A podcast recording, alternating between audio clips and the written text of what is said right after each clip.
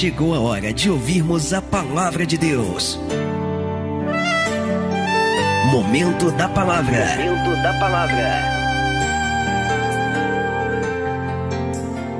Marcos 8, verso 34, diz assim a palavra: E chamando a si a multidão com os seus discípulos, disse-lhes: Se alguém quiser vir após mim, negue-se a si mesmo e tome a sua cruz e siga-me. Diga glória a Deus. Mas eu posso ouvir mais alto, diga glória a Deus. Olha o que Jesus está falando aqui. O que, que significa? O que, que significa ir após Jesus? Se eu estou indo após Jesus, eu estou indo depois de Jesus. E se eu estou indo depois de Jesus, significa que quem está à frente de mim é Jesus. Amém? Então o que, que significa vir após, após Jesus? É Jesus estar na frente e eu estar atrás. É eu seguir Jesus. Só que Jesus ele está declarando que para que eu venha segui-lo, da maneira correta, não da minha maneira, porque uma coisa é você querer seguir a Deus do jeito de Deus, outra coisa é você querer, querer seguir a Deus do seu jeito. Para seguir a Cristo, para seguir a Deus do jeito de Deus, essa aqui é a palavra. Essa aqui é a direção, é a determinação. Se alguém quiser vir após mim, primeira coisa, negue-se a si mesmo. Esse negócio de que eu quero fazer aquilo que eu quero, eu quero fazer aquilo que eu penso, eu quero fazer aquilo, eu sou dono do meu nariz. Nada. Você tem que negar a si mesmo. Eu tenho que negar a mim mesmo e reconhecer que não sou eu mais quem vivo, mas Cristo vive em mim. Amém? Enquanto eu estiver na igreja, mas fazendo a minha vontade e não a vontade de Deus, Enquanto eu participar de um grupo, estiver na igreja, sentar no banco de uma igreja, ter uma carteira de membro no bolso, mas não negar a mim mesmo em prol da vontade do Senhor, eu não estou seguindo Ele. Eu estou indo na igreja, mas não estou seguindo a Cristo. Uma coisa é você estar na igreja, uma coisa é você vir na igreja, outra coisa é seguir a Cristo. Existem muitas pessoas que vêm à igreja, mas não seguem a Cristo, porque não negam-se a si mesmo nas suas vontades, naquilo que pensam. Ah, mas eu tenho a minha opinião. Pronto, você já não está negando assim. Você não tem que ter a sua opinião, você tem que ter a opinião do Senhor. A opinião do Senhor é a palavra de Deus que tem que prevalecer na sua vida. Glória a Deus. Então, primeira coisa, negue-se a si mesmo. E aí, depois de negar a si mesmo, depois de entender que eu tenho que fazer a vontade de Deus e não a minha, o que, que eu tenho que fazer para de fato seguir a Cristo? Eu tenho que tomar a minha cruz. Eu tenho que carregar a minha cruz. Diga a glória a Deus. E o que, que significa carregar a cruz, pastor? É isso que a gente vai estar tá vendo. Deixa eu pedir uma coisa para você. Estenda a mão aqui para frente, curva a tua cabeça, fecha os teus olhos. Fecha os teus olhos aí no teu lugar e comece a orar a Deus. Porque eu tenho certeza que você não está aqui à toa, amado. Se Deus te trouxe aqui a este lugar, Deus ele trouxe você aqui com um propósito único e específico. Assim como essa pessoa que nos acompanha pela internet. Essa pessoa não está vendo esse vídeo à toa, essa pessoa não está ouvindo essa mensagem à toa. Então, se você está aqui, se você está ouvindo, se você está vendo, se você está aqui presente, é porque Deus ele trouxe você aqui, é porque esta palavra tem algo a acrescentar na sua vida. Então, estenda a tua mão aqui para frente, comece a orar agora e comece a pedir a Deus: Deus, fala comigo agora. Ó oh, Deus, use esse momento da palavra para ministrar o meu coração coração.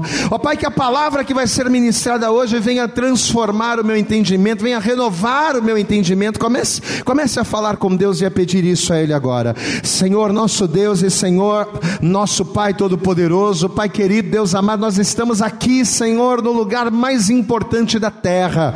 Nós estamos aqui, Senhor, na reunião mais importante da terra, Pai. Nós estamos aqui diante da personagem mais poderosa do universo que é o Senhor. E aqui neste lugar chamado chamado casa de oração. Nós estamos aqui para ouvirmos a tua palavra, porque entendemos que ela é lâmpada para o nosso pé, ela é luz para os nossos caminhos. Então, fala conosco agora, Senhor. Jogue por terra os impedimentos, as barreiras, os obstáculos, tudo aquilo que tentasse se opor e impedir esta ministração de chegar até essa pessoa. Ó Deus, prepara os nossos ouvidos para ouvir, o coração para receber, mas acima de tudo, prepara a nossa mente, ó Deus, para entendermos, compreendermos, assimilarmos e fundamentalmente colocarmos em prática esta palavra, para experimentarmos da tua parte a tua boa, perfeita e agradável vontade. Fala conosco, ensina-nos nesta manhã. É o que nós te pedimos nesta hora com toda a nossa fé. E desde já te agradecemos em nome de Jesus. Você pode dizer amém, Jesus. Você pode dizer graças a Deus, glória a Deus. Você pode para Jesus a tua melhor salva de palmas. Isso. Usa a mão para aplaudir e usa a boca para glorificar. Diga glória, glória, glória, glória a Deus. Isso. Fala, Senhor, através de nós nesta manhã em nome de Jesus. Amém. Toma, por favor, o teu assento. Como a gente costuma sempre pedir, procure, por favor, não conversar, não se movimentar, não levantar. A partir de agora, o teu foco vai estar na Bíblia e aqui na frente para que você venha compreender o recado de Deus. Olha aqui para o pastor e preste atenção. Você sabe que o próprio Senhor Jesus, lá no Evangelho de Lucas, no capítulo de número 7, Jesus ele vai fazer a princípio uma revelação que quando eu li pela primeira vez, eu confesso a você que eu fiquei um bom tempo sem entender o que Jesus quis dizer com essa palavra. Apesar de hoje eu já ter o um entendimento, e eu vou trazer para você esse entendimento, mas a princípio, quando eu li esse texto pela primeira vez, eu confesso a você que me perturbou um pouco. Eu quero mostrá-lo para você. Deixa marcado em Marcos, mas vá comigo no Evangelho de Lucas, é só você avançar um pouquinho. Evangelho de Lucas, no capítulo 7, Veja o que o Senhor, ele vai nos dizer aqui, Evangelho de Lucas, capítulo 7, no versículo de número, ou a partir do versículo de número 25. Lucas, capítulo 7, verso 25, diz assim: uh, Mas que saístes a ver? Um homem trajado de vestes delicadas? Eis que os que andam com preciosas vestiduras e em delícias não estão aqui, estão nos passos reais. Mas que saíste a ver? O que, que você está preocupado? O que, que você está buscando? Mas que saístes a ver? Um profeta? Ah, sim, vos digo. E muito mais do que profeta. Este é aquele de quem está escrito: Eis que envio o meu anjo diante da tua face, o qual preparará diante de ti o teu caminho. E eu vos digo: e aqui está a coisa que me intrigou. E eu vos digo que entre os nascidos de mulheres não há maior profeta do que João Batista.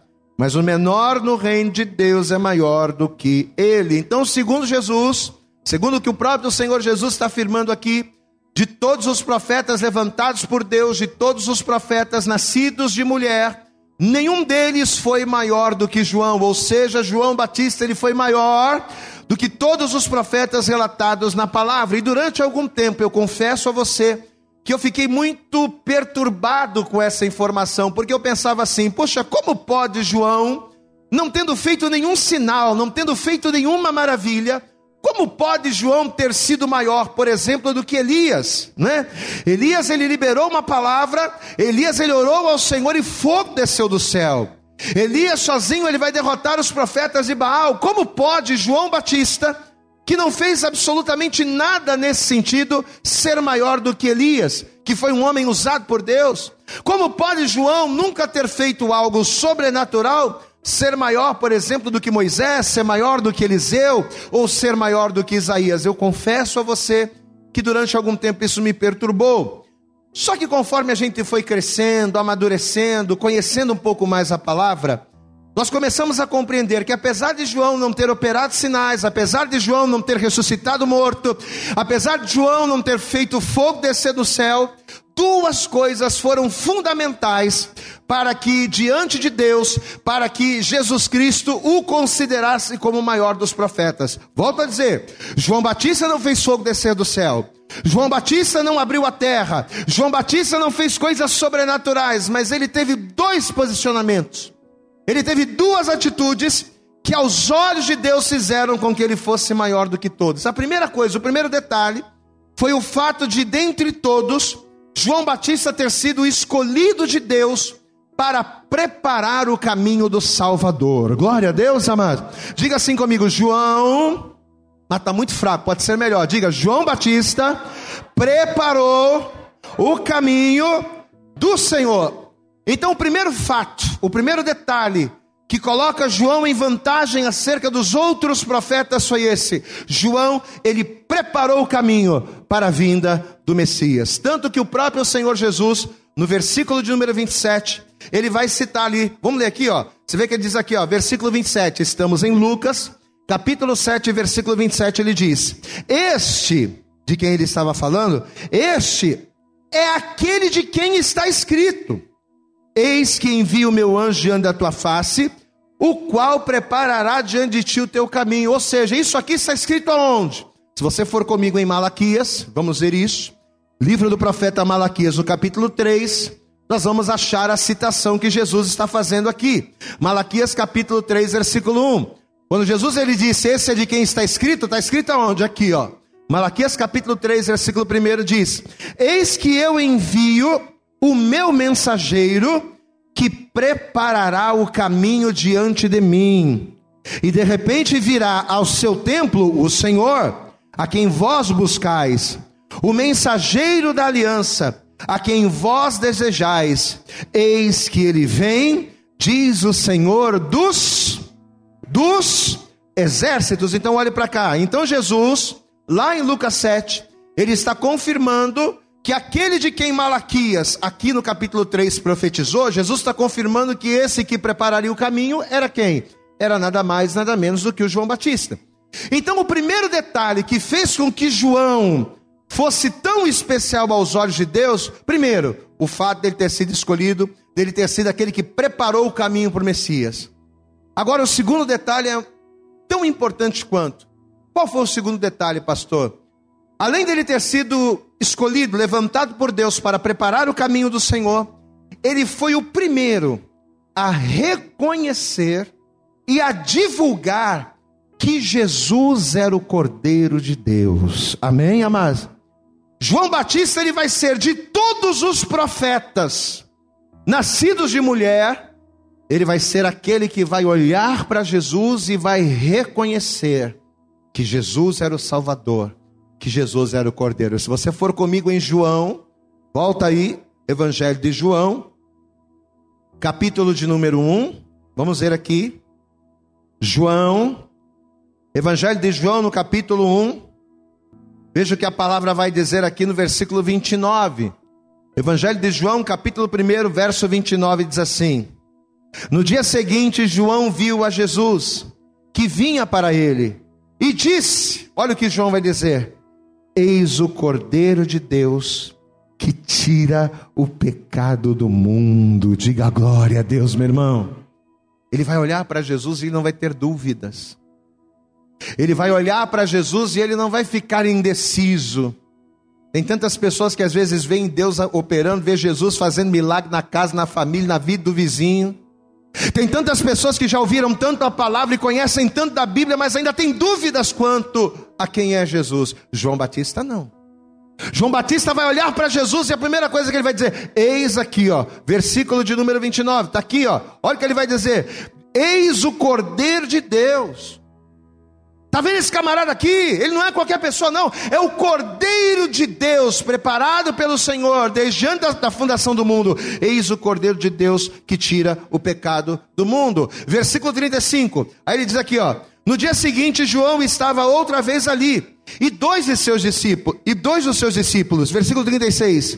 E vendo passar, Jesus disse: Eis o Cordeiro de Deus. Agora ele está falando para os discípulos: Ó, tá vendo aquele ali, ó? Primeiro ele reconheceu sozinho que Jesus era o Cordeiro. Agora ele está falando para os discípulos que estavam com ele, olha lá. E vendo passar a Jesus, verso 36, e vendo passar a Jesus, disse: Eis aqui o Cordeiro de Deus. E os dois discípulos ouviram-no dizer isto e seguiram a Jesus. Amém, amados? Então olha para cá, presta atenção. Por preparar o caminho, e principalmente por reconhecer por não ter dúvidas de que Jesus era o Cordeiro de Deus, foi que João, ele foi exaltado por Jesus. Por isso que Jesus disse: "De todos os nascidos de mulher, esse aqui, ó, esse cabra aqui é o maior de todos". Agora a pergunta que o Espírito Santo colocou na nossa mente é: por que que reconhecer Jesus como o Cordeiro de Deus foi tão importante para João? E por que que para nós nos nossos dias reconhecer que Jesus é o Cordeiro é importante? Por que, que a pessoa, ela, por mais que ela esteja na igreja, por mais que ela ouça a palavra, por mais que ela seja simpatizante do Evangelho, por que, que ela precisa reconhecer que Jesus é o Cordeiro? É muito simples. Porque assim como só reconhece quem precisa de remédio aquele que está doente, porque somente a pessoa que está passando muito mal é que, ela, é que ela reconhece que precisa de, de cura, que ela precisa do médico, que ela precisa do remédio. Pois é. Assim como só reconhece que precisa de remédio aquele que está doente, reconhecer Jesus como Salvador é reconhecer que você é pecador. Glória a Deus, amados. Só reconhece que Jesus é o Salvador aquele que reconhece que é pecador. Só reconhece que Jesus é a solução aquele que reconhece que tem problema. Só reconhece que Jesus é a vida aquele que reconhece que está morto. Então, por que, que é importante para o homem reconhecer que Jesus é o Cordeiro de Deus? Porque uma vez que eu reconheço quem é Jesus, eu reconheço a minha condição. Eu consigo enxergar quem eu sou. E eu quero que você guarde isso, porque isso é importante demais para você entender a palavra lá na frente. Diga comigo, reconhecer Jesus, com voz alta, diga: reconhecer Jesus como Cordeiro de Deus é reconhecer que eu sou pecador. Agora presta atenção, você sabe que segundo a lei, sempre que uma pessoa, sempre que um pecador pecava e que ele desejava se purificar, sempre que o pecador ele ia se purificar de algum pecado, era necessário isso na lei. Era necessário um sacrifício. E geralmente, né, no caso, no nosso caso aqui, um sacrifício animal. Era fundamental o derramamento de sangue. Por quê? Porque o salário, diga comigo, o salário do pecado é a morte. Então o pecado exigia a morte. O pecado exigia a morte de alguém. Então sempre que o pecador ele ia se purificar, o que ele fazia? Segundo a lei, ele levava o animal para o sacrifício. Só que o detalhe é que não era só simplesmente matar um animal para o pecado ser perdoado. Não era simplesmente você pegar um animal qualquer, degolar, sacrificar e acabou o problema, não. Mas era, eram necessárias algumas regras. Eram necessários que algumas regras desse ritual fossem seguidas para que aquele sacrifício fosse válido como expiação do pecado. Não era simplesmente você pegar o animal e sacrificar e glória a Deus, não tinha uma regra, tinha uma ordem. Vamos ver isso aqui. Levítico no capítulo 4. E agora você vai lá para o início da Bíblia. Levítico, capítulo de número 4. Olha o que ele vai dizer aqui, é importante essa sequência. Levítico capítulo 4, versículo 11, diz assim a palavra: Mas o couro do novilho, diga novilho, diga bem alto, novilho. O que é um novilho? É um cordeiro novo, jovem. Mas o couro do novilho e toda a sua carne, com a sua cabeça e as suas pernas e as suas entranhas e o seu esterco, enfim, o novilho todo levará fora do arraial. Diga comigo, fora do arraial, a um lugar limpo, onde se lança cinza, e o queimará com fogo sobre a lenha onde se lança a cinza se queimará. Aí, se você vai para o capítulo 16, aí mesmo de Levítico, só você avançar um pouquinho, Levítico mesmo, mas no capítulo 16, no versículo 27, olha o que ele vai dizer aqui, capítulo 16, verso 27. De novo ele fala do novilho, mas o novilho da expiação e o bode da expiação do pecado cujo sangue foi trazido para fazer expiação no santuário, serão levados para onde, igreja?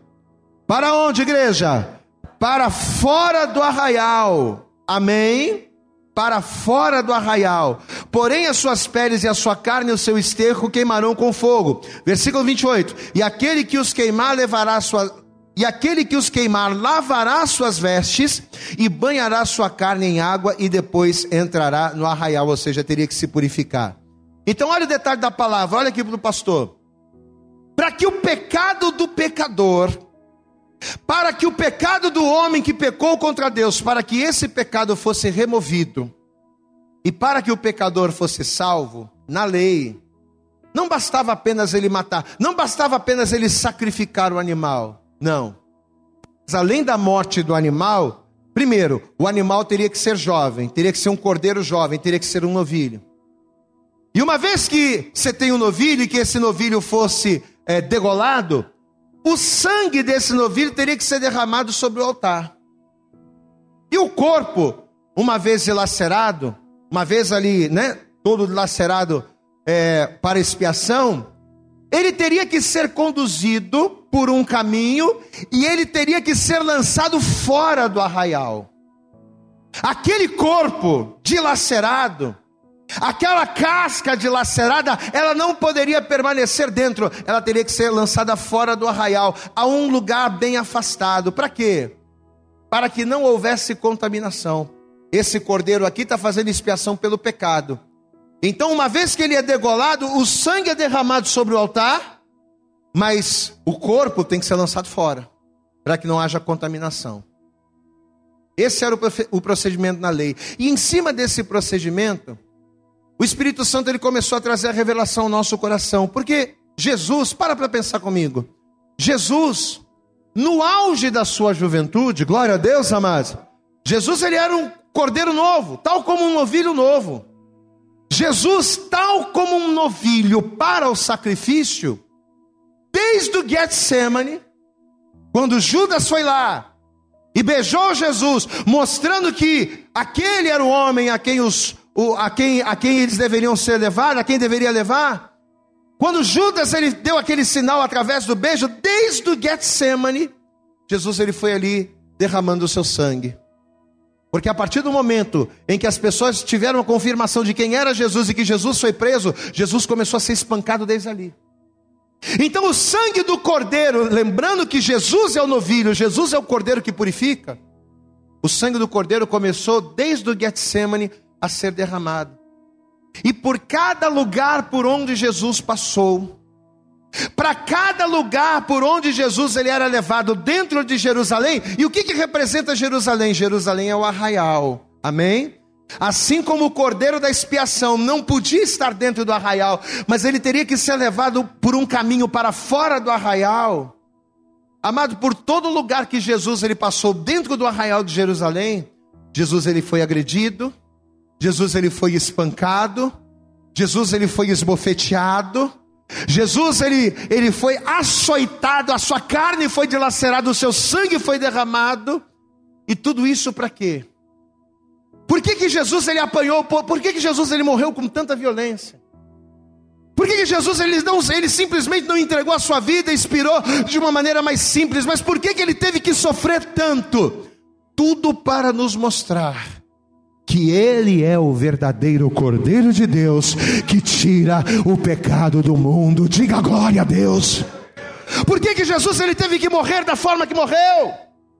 Para mostrar para mim, para mostrar para você, que assim como na lei, o cordeiro ele teria que derramar o seu sangue, ser dilacerado e lançado fora do arraial para trazer para trazer remissão de pecados.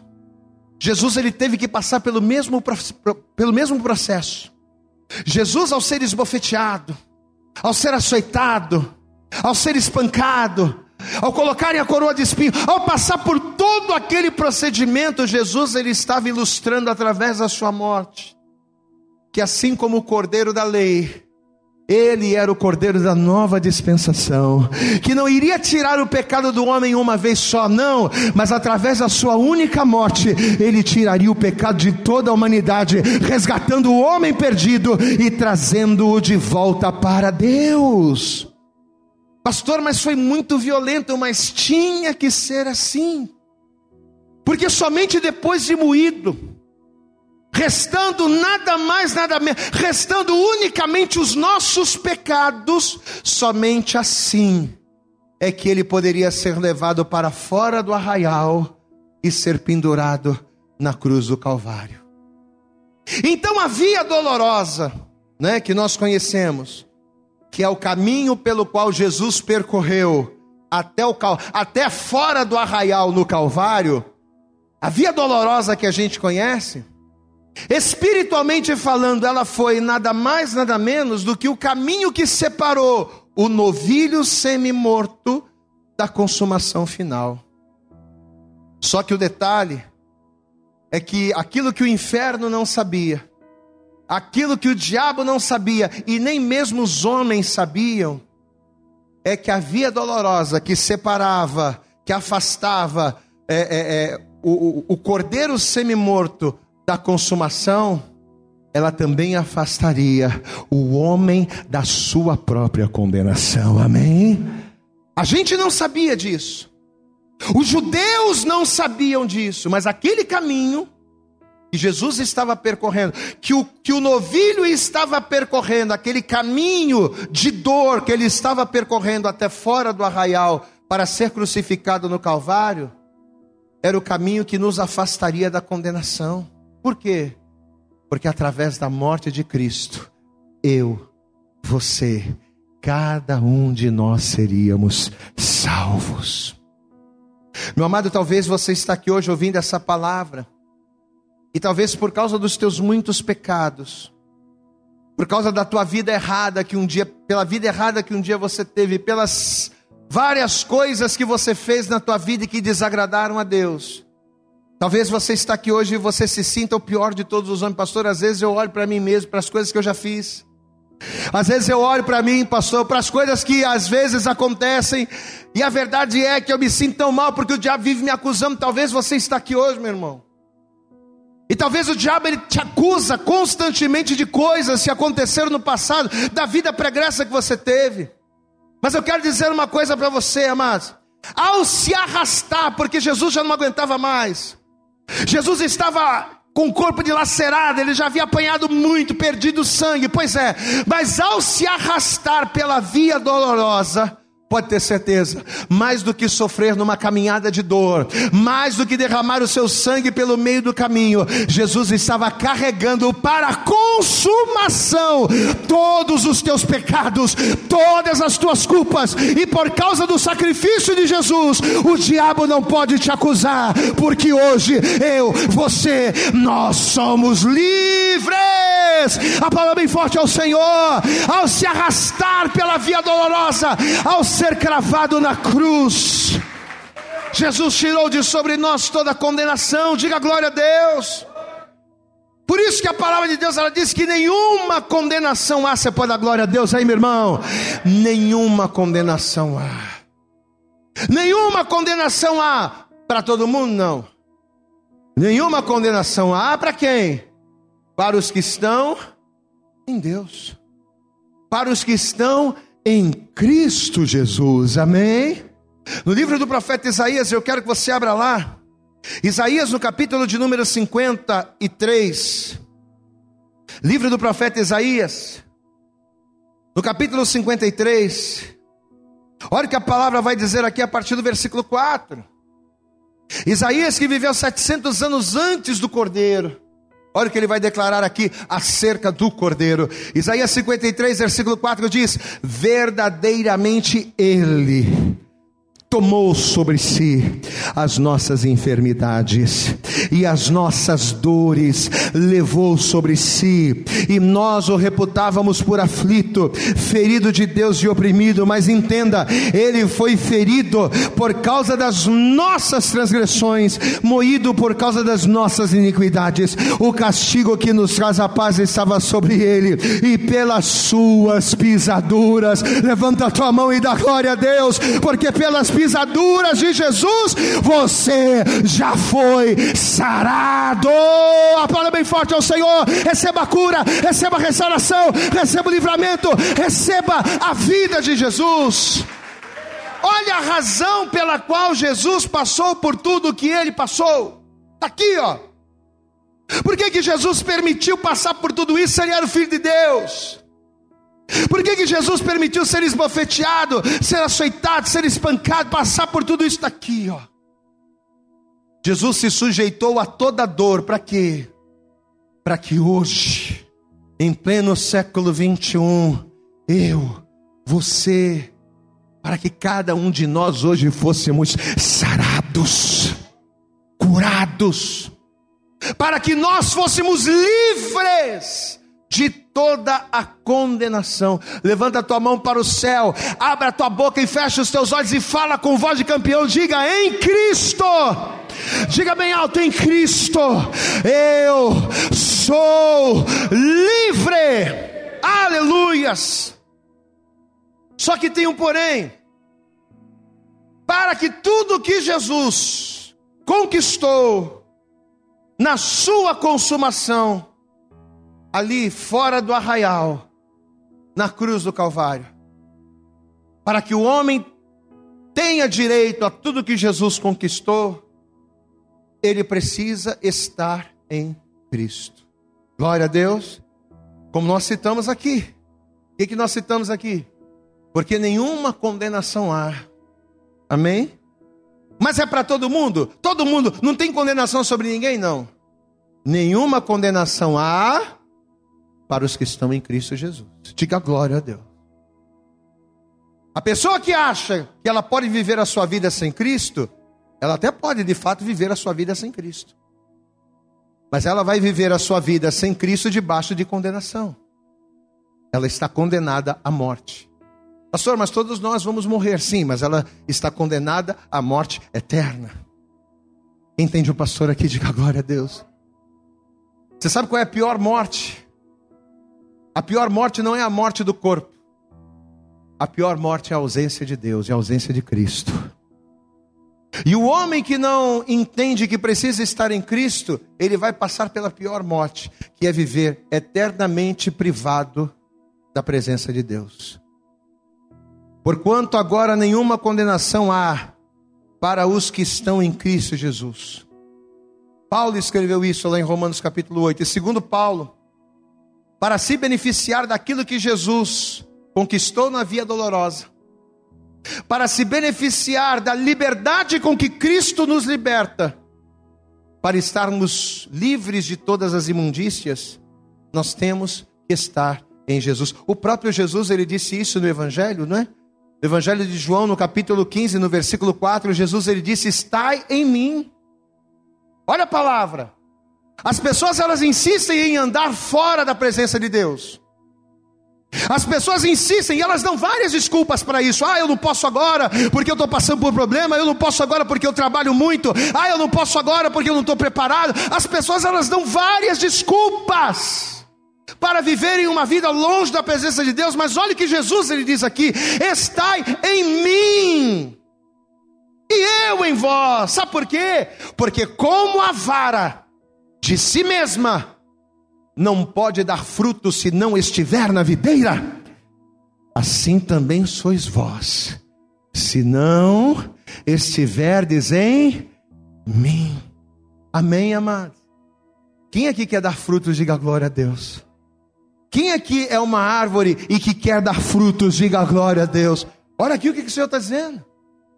Tem que estar nele para dar frutos tem que estar nele para ser salvo. Ah, pastor, então significa que a pessoa só pode prosperar, que a pessoa só consegue vencer se ela estiver em Cristo? Não. Eu estava conversando com a minha esposa esses dias, e o Espírito Santo trouxe um entendimento muito tremendo para nós. Eu não preciso estar em Jesus, não é só a pessoa que está em Jesus que vai prosperar, que vai crer. Não. Existe prosperidade sem Jesus? Existe. Porque existe algo chamado lei da semeadura. Eu posso não servir a Deus, eu posso ser um ímpio, mas, a lei da, mas eu estou debaixo da lei da semeadura. Aquilo que eu semear, eu vou colher. Glória a Deus, amado. Então, se eu for um cara esforçado, se eu for um cara trabalhador, se eu for um cara que estuda, se eu correr atrás, eu vou conseguir vencer. Por quê? Porque a lei da semeadura nesta terra, ela me inclui. Só que entenda uma coisa: quando eu falo de dar frutos, quando a palavra fala de dar frutos, ela não está falando de coisas tangíveis e materiais. Amém? Ela está falando de vida eterna, ela está falando de salvação, ela está falando de transformação. Amém? Glória a Deus. Eu posso prosperar e vencer na vida sem Jesus. Só que sem Jesus, eu não vou estar debaixo da bênção de Deus que não me acrescenta dores. Ou seja, a pessoa sem Jesus ela pode crescer, mas ela vai acrescentar dores para a sua vida. A pessoa sem Jesus, ela pode prosperar, mas ela vai acrescentar dores para si. Olha o que Jesus está dizendo: está em mim. Porque assim como a vara de si mesma não pode dar fruto se não estiver na videira, assim sois vós se não estiverdes em mim. Você entende que precisa estar em Jesus? Quem entende aqui? Quem entende aqui que precisa estar em Cristo? Diga glória a Deus. Mas como é que a gente faz isso então, pastor? Como é que a gente faz para estar em Cristo? Duas coisas são necessárias para estar em Cristo. A primeira coisa, eu tenho que ir ao encontro do Senhor. Você sabe que tem muita gente que diz assim: ah, não, vou esperar Deus agir na minha vida. Eu vou esperar Deus operar, eu vou esperar Deus fazer, eu vou esperar Deus acontecer. Quando Deus agir, aí eu venho para Jesus. Ou se Deus me der aquela vitória, ou se Deus liberar aquela palavra, ou se Deus fizer tal coisa, aí eu, eu sirvo a Ele. Você está completamente errado. Porque para estar em Cristo, e quando eu falo estar em Cristo, não é apenas estar na igreja. Tem muita gente que está na igreja, mas não está em Cristo. Nós estamos falando aqui de estar em Cristo, ligação, vara e videira. Glória a Deus, amado. Primeira coisa que eu tenho que fazer, eu tenho que ir ao encontro dele. Em Tiago, no capítulo 4, no versículo 8, a palavra de Deus diz: Chegai-vos a Deus, e ele se chegará a vós. O primeiro, diga assim comigo: o primeiro passo, diga bem alto, o primeiro passo para estar em Cristo é meu. A iniciativa tem que ser nossa de nos achegarmos a Ele. E se você for comigo em Hebreus, dentro do contexto que a gente está falando de sacrifício, de novilho, né, da via dolorosa, do caminho, dentro desse contexto, olha o que a palavra diz aqui em Hebreus, vai comigo, carta aos Hebreus, no capítulo 13. Hebreus. Olha como somos nós que temos que ir. Carta aos Hebreus, no capítulo 13. Vamos ler aqui a partir do versículo 11. Hebreus, carta aos Hebreus no capítulo 13. A partir do versículo 11 diz assim: presta atenção. Porque os corpos, você vê que é o mesmo contexto que a gente leu né, lá, no, lá no Antigo Testamento, fazendo ali aquela alusão a Jesus. O contexto é o mesmo. Capítulo 13, verso 11: Porque os corpos dos animais, cujo sangue é, pelo pecado, trazido pelo sumo sacerdote para o santuário, o corpo ou os corpos desses animais são queimados aonde? Fora do arraial. Amém? Fazendo uma alusão a Jesus. Verso 12. E por isso também Jesus, para santificar o povo pelo seu próprio sangue, o que, que ele fez? Ele padeceu fora da porta, diga glória a Deus. Aonde foi que Jesus padeceu? Foi dentro do arraial? Não, foi fora, no Calvário. Aí olha o que o versículo 13 diz, olha o conselho, versículo 13: Saiamos, pois, a ele, fora do arraial, levando seu vitupério. Amém? Eu quero que a partir de agora você preste atenção total, foco em mim. Foco em mim. Olha aqui para o pastor, presta atenção.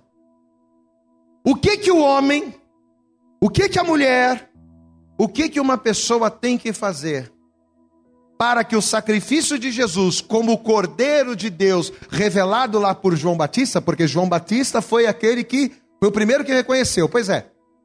O que, que a pessoa tem que fazer para que o sacrifício desse cordeiro, para que o sacrifício de Jesus tenha poder na minha vida? Eu tenho que fazer o que está aqui no versículo 13. Primeira coisa, saiamos, pois, a ele fora do arraial. Diga glória a Deus. O que, que significa isso, pastor? Eu tenho que ir ao encontro de Jesus.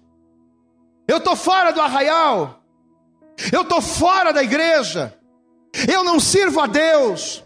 Eu estou desviado do caminho eu estou afastado de Deus, então o que, que eu tenho que fazer segundo a palavra, para que o sacrifício de Jesus me dê direitos? Primeira coisa, eu tenho que ir ao encontro dele, eu tenho que buscar a Jesus.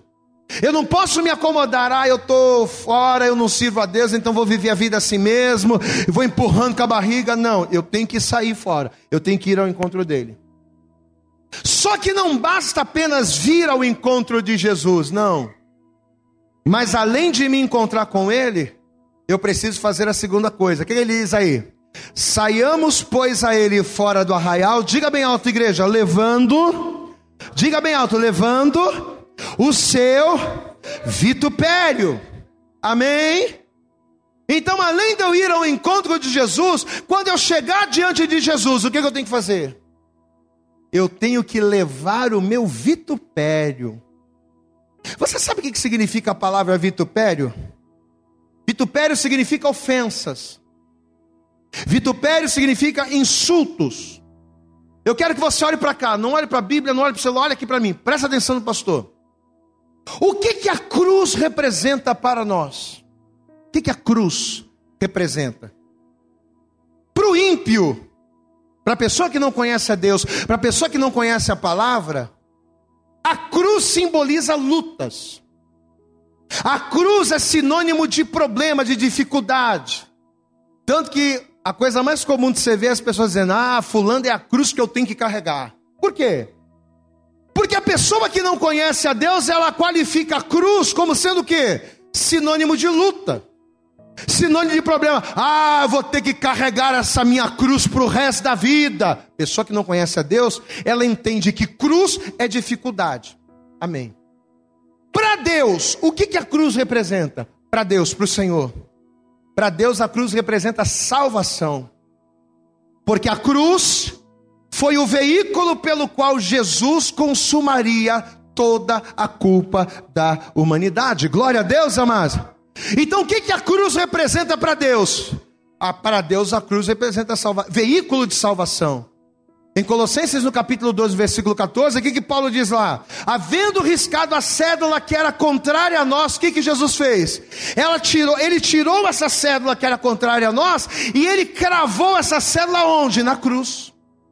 O versículo diz isso: havendo riscado a cédula que era contrária a nós, tirou do meio de nós, cravando-a na cruz. Então o pecado, presta atenção para você entender: o pecado, a culpa, era contrária a nós. Diga comigo: o pecado é contrário, porque ele traz condenação. Então o pecado que é contrário a nós, ele foi tirado de nós por Cristo mas tirado de nós por Cristo por meio da cruz. Quem está entendendo o pastor aqui? Então, por isso que eu digo, para o ímpio, o que, que representa a cruz? Para o ímpio, a cruz é sinônimo de luta. Para Deus, o que, que a cruz representa? Para Deus, a cruz é salvação.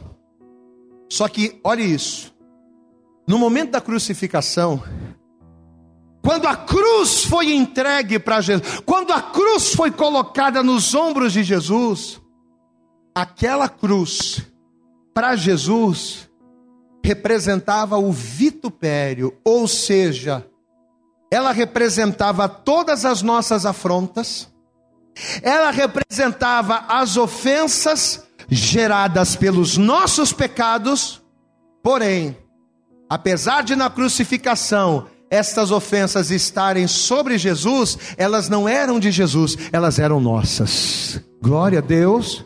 Você entendeu aí o que o pastor quis dizer? Eu vou te explicar de novo. Para Deus a cruz é salvação. Para o ímpio a cruz é luta. Para Jesus a cruz foi vitupério.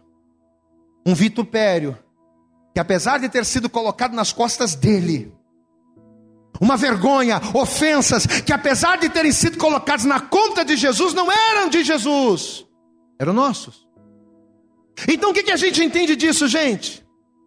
Que ao carregar a cruz nos ombros, Jesus, mais do que carregar uma peça de madeira, Jesus ele carregava assumindo sobre ele o vitupério que era da humanidade. Glória a Deus, amados. Pastor, mas até aí você não está me dizendo nada demais, até aí você não está me contando nenhuma novidade, ok. Jesus, ele pegou a cruz, que é que representa o nosso vitupério, as nossas ofensas, né? E ele levou sobre ele, ele cravou na cruz do Calvário e ele morreu. Amém.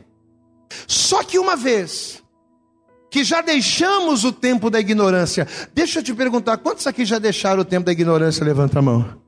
Quantos aqui creem em Deus, creem na salvação, creem que Jesus é o Cordeiro de Deus? Quem aqui crê na salvação na vida eterna? Diga glória a Deus. Então você já deixou o tempo da ignorância. Você não é mais como você era antes, que você não conhecia a palavra, você, você já conhece. Pois é. Uma vez que já deixamos o tempo da ignorância, Uma vez que nós temos o entendimento de tudo isso aqui, que Cristo levou sobre ele os nossos pecados, que a cruz que Jesus carregou representa o nosso vitupério. Uma vez que a gente tem esse entendimento, uma vez que a gente recebeu de Cristo a salvação através do Calvário, nós não podemos mais aceitar caminhar com Jesus ignorando que o vitupério que ele carregou é nosso. Peraí, quando eu não tinha Jesus, ok, eu não conhecia nada, eu não conhecia a palavra, eu era um ignorante da fé. Mas hoje, eu conheço a palavra. Eu sei que Jesus é o Salvador, o Cordeiro de Deus e que ele morreu por mim. Eu não posso aceitar hoje, conhecendo as Escrituras, eu não posso aceitar que o meu vitupério continue sobre as costas de Jesus, não. Eu é que tenho que tomar o meu vitupério. Quem está entendendo, pastor, aqui, diga glória a Deus. Você está entendendo, amados? Nós não podemos aceitar caminhar com Jesus, ignorando o vitupério que, apesar de ter sido levado sobre ele, sempre foi meu. Vamos traduzir isso em outras palavras: eu não posso caminhar com Jesus e continuar vituperando, e continuar pecando, e continuar fazendo tudo errado dentro da igreja. Eu não posso aceitar continuar caminhando com Jesus e vivendo a minha vida de pecado, achando que eu posso viver assim, que está tudo bem, que qualquer coisa, o sacrifício de Jesus já levou a minha culpa. O sacrifício de Jesus, ele levou a tua culpa quando você não tinha entendimento. Jesus ele carregou a cruz por você, ele carregou o vitupério por você quando você estava no tempo da ignorância, mas agora, meu irmão, agora que você já é cascudo na palavra, agora que você já não é mais um inocente, não vai pensando que, ah, eu posso viver como eu quero, porque Jesus morreu por mim, não. Você tem que carregar a tua cruz. Quem está entendendo, pastor, diga glória a Deus. Eu tenho que ser humilde o suficiente para reconhecer que os meus pecados são meus, não são de Cristo, e eu tenho que não querê-los mais na minha vida. Lembra do que a gente falou lá no início? Que reconhecer, que nós temos que reconhecer que somos pecadores? Pois é. A revelação que o Espírito Santo trouxe ao meu coração foi essa. Você sabe o que significa carregar a cruz? Para nós, para a pessoa que é ímpia, que não conhece a Deus, é é luta, é problema. Para Deus, carregar a, cru, a cruz, para Deus é sinônimo de salvação. Para Jesus foi vitupério. E para nós, o que é carregar a cruz? É reconhecer que eu sou pecador. Amém? Só que aqui que está o grande problema. Porque apesar de ouvirmos a palavra e até virmos para Jesus, apesar de a gente ouvir a palavra e estar na igreja, nós temos nos encontrado com Ele, a gente entrega a nossa vida para Jesus, mas a gente insiste em não mudar de vida. A gente insiste em não tomar de Cristo o vitupério que é nosso.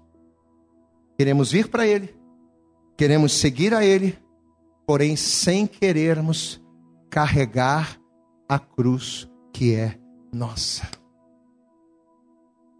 Não temos consciência de quem realmente somos. Amado, como Deus falou comigo através dessa palavra.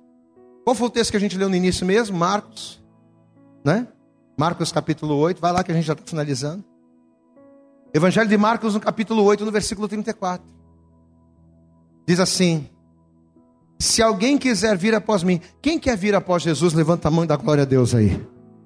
Quem quer vir após Jesus? Quem quer que Jesus seja à frente do teu casamento? Quem quer que Jesus seja à frente da tua família? Quem quer que Jesus seja à frente da tua vida financeira? Quem quer que Jesus seja à frente da tua vida profissional? Quem quer que Jesus esteja à frente de tudo na sua vida? Dá glória a Deus. Porque Jesus estar à frente significa vir após Ele. Então, olha o que Jesus está dizendo: se alguém quer vir após mim, negue-se a si mesmo. Mas além de negar a si mesmo, você tem que tomar a sua cruz. É como se Jesus, em outras palavras, estivesse dizendo: eu tomei a tua cruz para te salvar. Ok, agora você toma a tua cruz de volta para você poder viver comigo. Assuma! Assuma a responsabilidade que é sua. Quem está entendendo, pastor, aqui, diga glória a Deus. Amém? Você tem que carregar a sua cruz, meu irmão. Olha aqui para mim. Você tem que carregar a sua cruz. E carregar a cruz significa reconhecer, significa se quebrantar.